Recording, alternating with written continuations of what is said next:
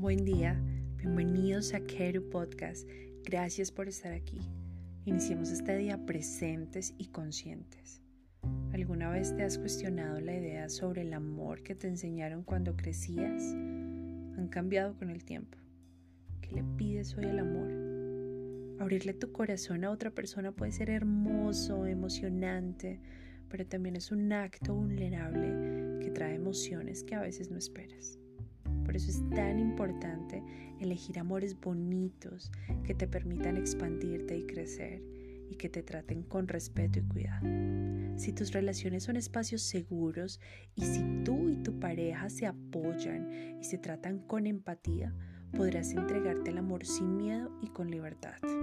La forma en que vives una relación de amor compartido comienza a definirse mucho antes de que conozcas a la otra persona inician tus creencias sobre la persona que eres y sobre lo que crees merecer. Tiene que ver además con las ideas que tienes del amor y que has visto mientras crecías, pero también con el amor propio que cultivas. Si decides tener una relación de pareja, que ésta sea para disfrutarla, no porque sientas la necesidad de llenar vacíos o satisfacer expectativas, sino porque aprecias tu valor. Si alguien llega a ti es para sumar, pero independientemente de esa persona, tú ya eres un ser completo y lleno de amor.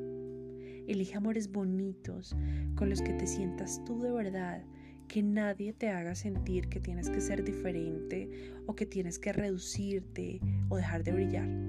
Los buenos amores nunca limitan tu mundo. Las personas que realmente te valoran quieren lo mejor para ti, celebran lo que ya eres y desean verte feliz gozando de la vida, haciendo lo que te llena. Cuando tienes una relación de pareja, construyes proyectos comunes y descubres cómo eres cuando te compartes. Creas con tu pareja una nueva unidad, un espacio íntimo que se va formando, pero al mismo tiempo nunca dejas de ser tú. Aunque estés en una relación, tienes derecho a mantener tu individualidad, a hacer lo que te gusta, a ver a tus amigos, a tu familia, a tener tiempo solo para ti. Se dice que amar es un acto revolucionario, porque amar te pide que te desprendas del ego, que sepas amarte a ti, pero que también encuentres felicidad en el bien de la otra persona. Por eso cuando estás en una relación ofrece todas esas cosas que te gustaría recibir de una pareja confianza, un espacio seguro, admiración, saberse vistos y reconocidos. Y aprende también a recibir y abrir los brazos a todo ese amor que la persona frente a ti te puede dar.